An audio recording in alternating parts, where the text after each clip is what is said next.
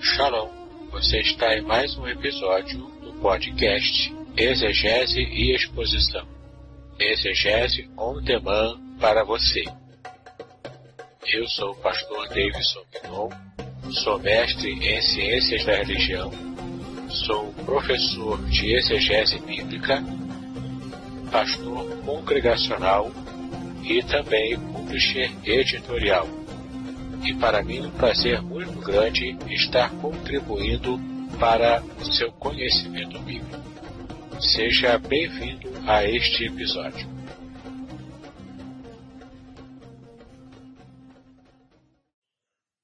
Bom, meus queridos,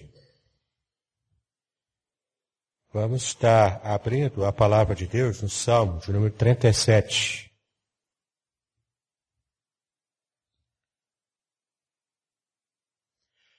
Salmo de número 37. Todos acharam? Nós leremos do versículo 1 até o versículo 11.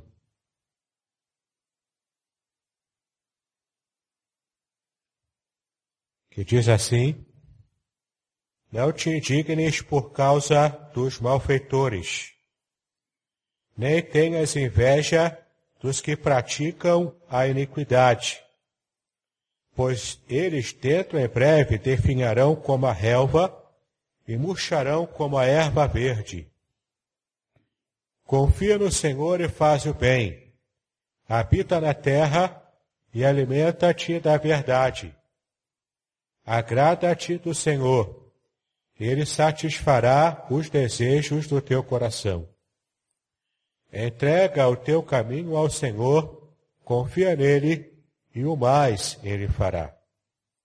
Fará sobressair a tua justiça como a luz e o teu direito como o sol ao meio-dia. Descansa no Senhor e espera nele. Não te irrites por causa do homem que prospera em seu caminho, por causa do que leva a cabo os seus maus desígnios Deixa a ira, abandona o furor, não te impacientes, certamente isso acabará mal. Porque os malfeitores serão exterminados, mas os que esperam no Senhor possuirão a terra. Mais um pouco de tempo, e já não existirá o ímpio, procurarás o seu lugar e não o acharás mas os mansos herdarão a terra e se deleitarão na abundância de paz. Que o Senhor nos abençoe, meus queridos. Eu quero reforçar com os queridos o versículo 5. Nós vamos ler novamente o versículo 5. Entrega o teu caminho ao Senhor, confia nele e o mais ele fará. Esse salmo é um salmo muito interessante, ele é muito bonito. Mas ele tem aquela toada que foge um pouco da nossa percepção do que seria o que o pessoal percebe hoje, que é o politicamente correto. A gente vive dias em que a gente percebe que muitos cristãos, inclusive, confundem essa noção moderna do que é politicamente correto com o que de fato o texto bíblico revela ser a vontade de Deus ou a palavra de Deus. Por exemplo, está muito na moda hoje em dia você dizer que você tem que aceitar tudo que a pessoa tem direito de ser na sociedade.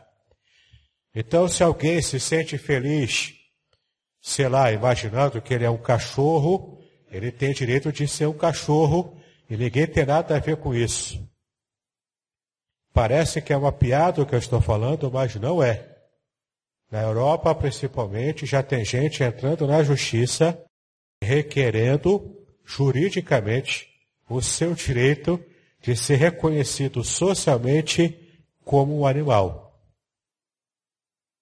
Já tem pessoas querendo contrair matrimônio com seus pets seus animais de estimação. Hoje em dia, nessa época de pós-modernidade, a gente vai percebendo o quanto esses dias estão cada vez mais doidos.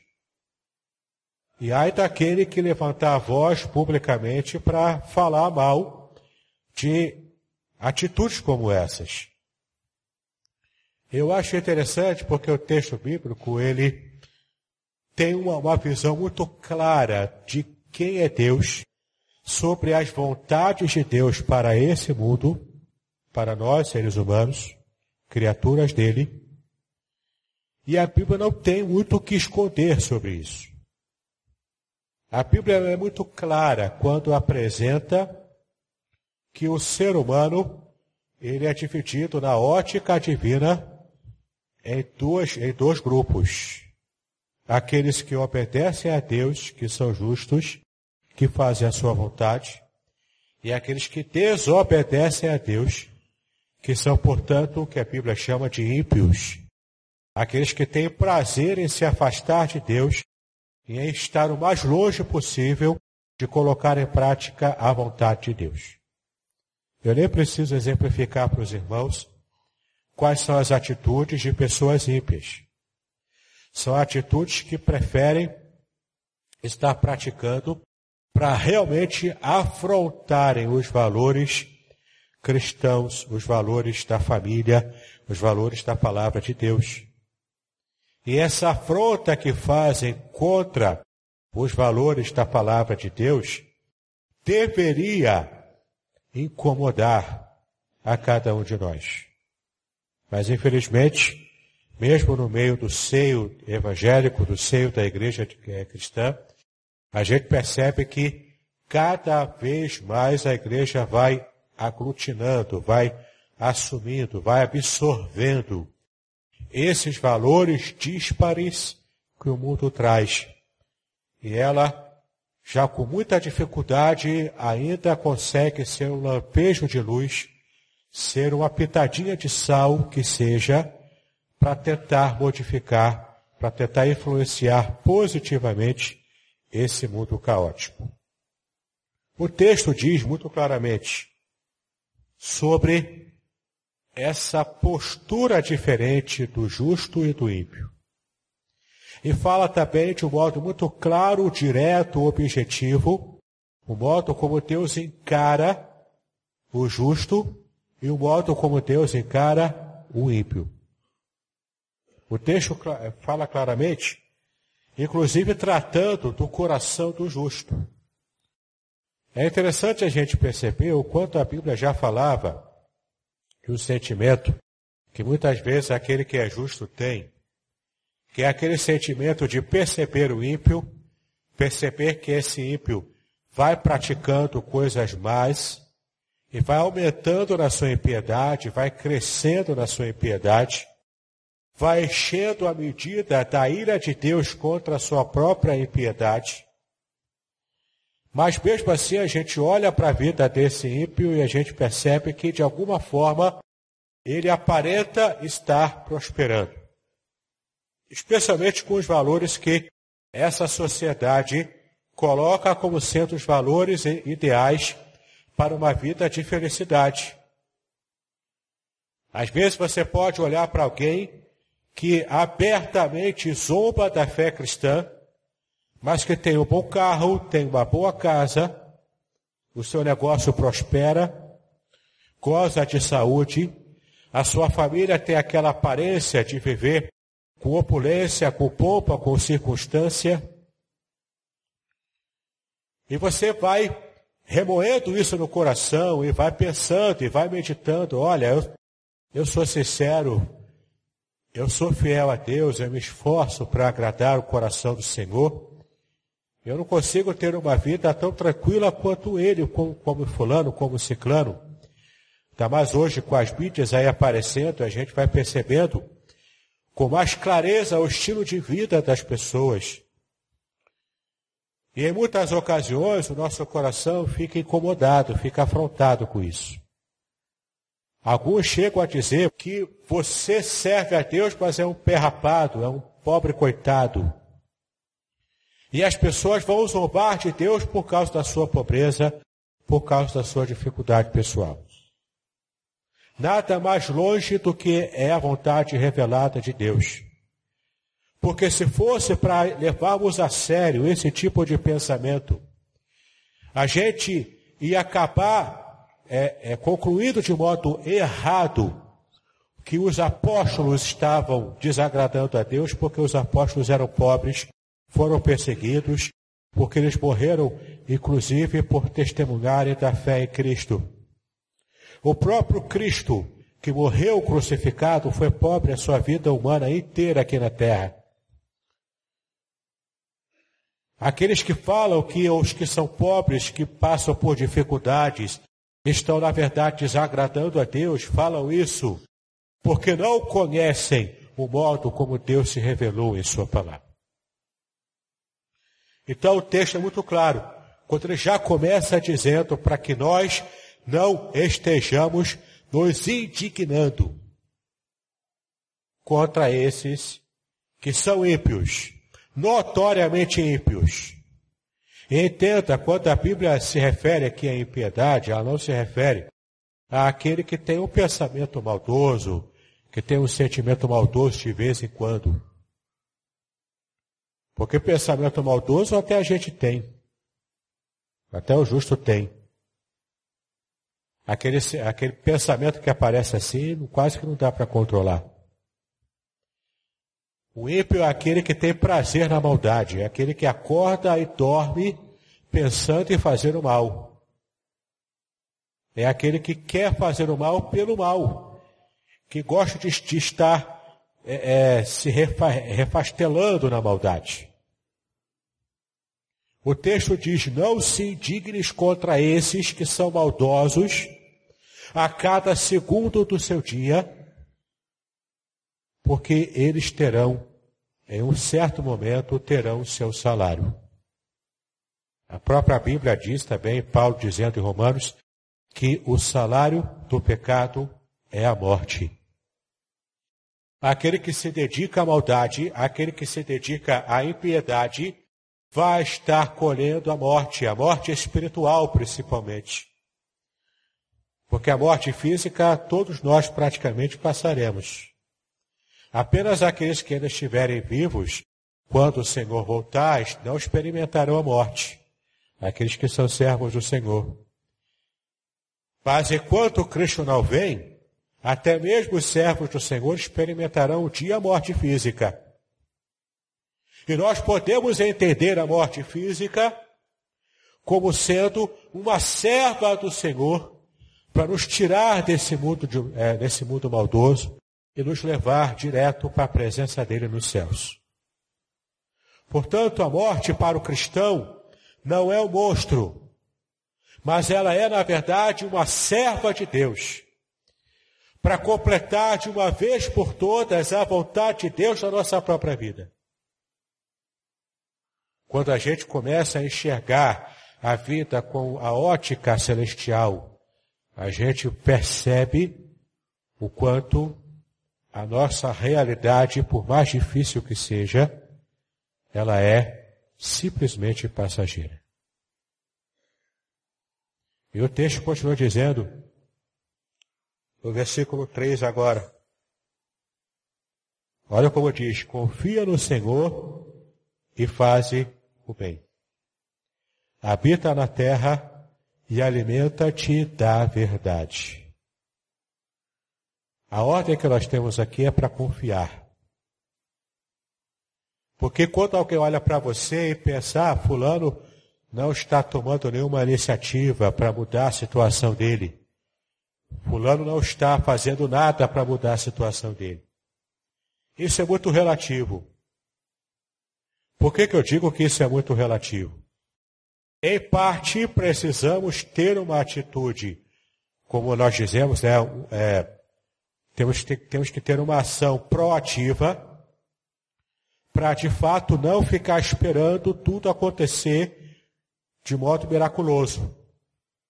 No que compete a mim fazer, que, por exemplo, se eu estou desempregado, acordar cedo, mandar currículo, visitar, pedir emprego, alcançar algum, algum trabalho, nem que seja o que a gente chama popularmente do bico, para fazer alguma coisa, para levar o sustento para minha família, isso compete a mim. Eu não posso querer que Deus me abençoe com o emprego caído do céu se eu fico em pleno meio-dia assistindo televisão em casa. Isso não dá para acontecer. Não é assim que funciona. Mas, por outro lado, se eu tenho a confiança em Deus, se eu tenho comunhão com Deus, e ele me disse: Você espera que eu estou agindo. Como ele disse, por exemplo, para Abraão: Espera, Abraão, você vai ter um filho, você terá descendência, eu prometi isso. Abraão, porque o tempo foi passando, ele demorou 20 anos para que Isaac nascesse, desde que o Senhor o chamou e fez a promessa de um filho. 20 anos se passaram e a promessa não chegava. O cumprimento não vinha. E então Sara chega para Abraão, olha, vamos dar nosso jeitinho aqui. Você tem uma, relações com a nossa serva H. O filho que ela produzir, que nascer dela, será o seu filho, será o meu também. Era uma prática comum naquela época. Então, a gente vai apressar tudo. Deu tudo errado. O Senhor, por graça e misericórdia, também abençoou Agar também abençoou a Ismael como fruto desse relacionamento de Abraão com a sua serva, mas não era esse o plano de Deus para a vida de Abraão. Eles tentaram fazer, dar o seu jeitinho, agir para apressar as coisas, e até hoje, até hoje, a nação de Israel sofre com essa guerra eterna que nunca que acaba, que nunca termina, essa guerra entre judeus e palestinos, que é claro, hoje foi assumindo situações políticas próprias e isso está cada vez piorando. Nenhum líder político consegue pensar numa solução para esse impasse eterno que existe entre Israel e os palestinos sobre aquela questão da posse da terra. Mas isso teve um começo. Começou na atitude teimosa de agir quando não era para agir. O texto é claro quando diz: confia no Senhor. Não, não queira meter os pés pelas, mãos, pelas mãos. Confia no Senhor. Faz a sua parte, faz o bem. E quando você faz isso, você habitará na terra, que aqui é sinônimo de bênção de Deus, a solução de Deus, a bênção do Senhor. Habitará na terra e você se alimentará da verdade. A verdade de Deus estará alimentando a sua alma, estará alimentando a sua vida. Versículo 4: Agrada-te do Senhor. Quando ele usa o verbo agradar-se do Senhor. Agradar-se aqui é ter prazer em Deus. É você ter uma confiança tão grande no Senhor que esse ato de confiança lhe traz prazer. Lhe traz aquele sentimento de felicidade, de completude, de um prazer especial. Esse prazer especial que o Senhor te dá. Porque quando você consegue perceber que o Senhor ele está de verdade no controle da sua vida. Não é que você simplesmente se acomoda e fica lá acomodado, esperando o mundo terminar em barrancos para você morrer encostado. A verdade, quando, quando conseguimos confiar no Senhor, nós aprendemos a somente agir quando Ele nos permite praticarmos essa ação. E o texto continua. Veja o que diz aqui no versículo 5. Entrega o teu caminho ao Senhor. Confia nele e o mais ele fará. Esse verbo entregar aqui traz aquela ideia de você simplesmente abrir mão de alguma coisa. De você empurrar, jogar para frente. A imagem que eu gosto de usar para ilustrar esse verbo entregar É a imagem de você estar diante de um barranco com uma pedra enorme, mais pesada do que você, e você simplesmente dá aquele empurrão e a pedra rola barranco abaixo. E depois que você empurra essa pedra pesada barranco abaixo, você não tem mais como subi-la novamente. Entregar-se ao Senhor é você entregar a sua vida e rolar a sua vida, rolar os seus planos, rolar os seus pensamentos sobre o futuro, rolar tudo isso e entregar, deixar que Deus tome conta, deixar que Deus tome a direção, deixar que Deus faça toda a diferença e faça com a sua vida, com os seus planos, aquilo que de fato Ele quer. Mas alguns da vida cristã fazem com Deus, com a sua própria vida, como se tivesse aquele, aquela brincadeira do cabo de guerra. Um puxa de cá, outro puxa de lá, e fica naquela brincadeira para ver quem tem mais força. Se agirmos assim, Deus não controlará a nossa vida. E se Ele não controlar a nossa vida, nós continuaremos tendo soluções humanas, soluções infrutíferas, soluções pequenas, numa visão, na verdade, parcial do que realmente é a solução total, completa, definitiva que o Senhor tem a nos dar. Então o texto diz: entrega o teu caminho ao Senhor. Confia nele, novamente o verbo confiar. Confia nele. Porque quando confiamos nele, ele é que vai agir. Ele é que vai fazer. Ele é que vai trabalhar. Ele é que vai mudar a nossa perspectiva. Ele é que vai trazer a solução. E é interessante como às vezes a gente na oração quer dar dicas a Deus de como ele deve solucionar um problema. Ah, Senhor, abençoa a minha vida. Abre aquela, aquela porta de emprego lá na empresa tal, na loja tal. Ah, Senhor, traz a cura para fulano de tal. Ah, Senhor, converte ciclano. Trabalha no coração dele para que ele se converta. Mas o texto bíblico não diz isso.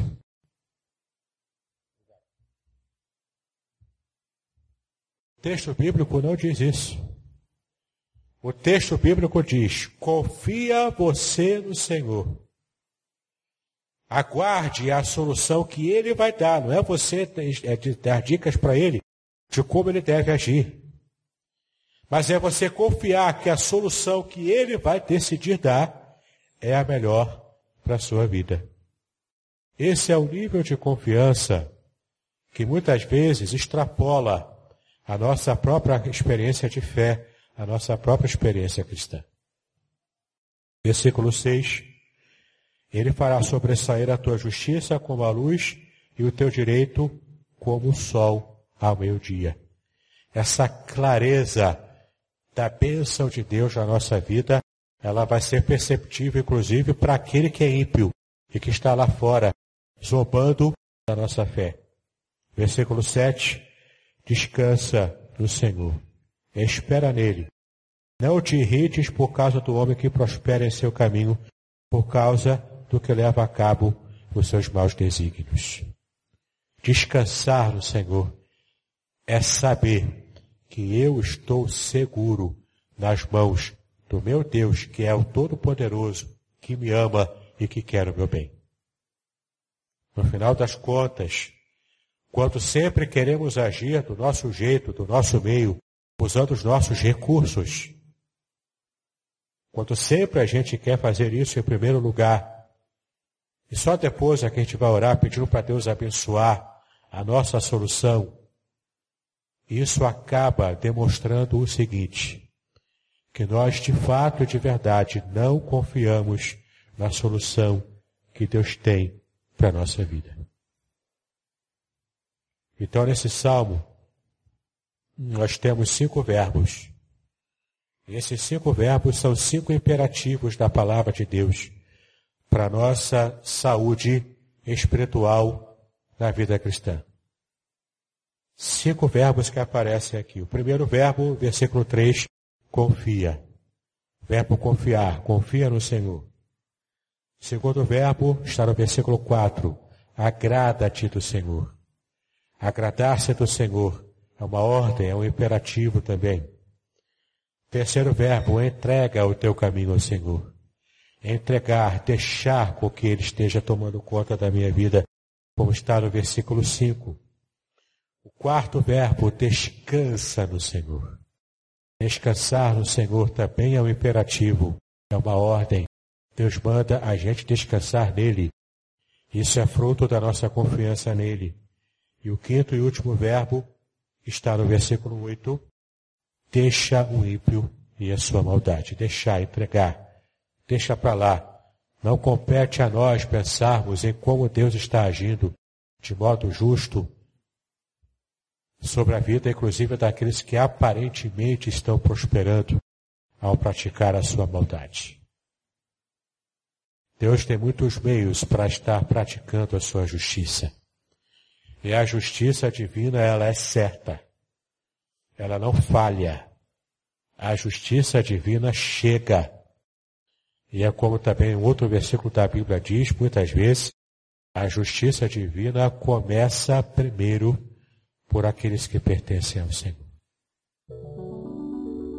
Que o Senhor possa fazer a nossa justiça diante dele resplandecer como o sol ao meio-dia.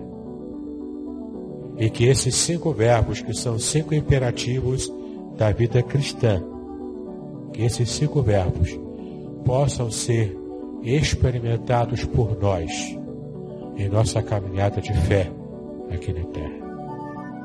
Em nome do Senhor Jesus Cristo.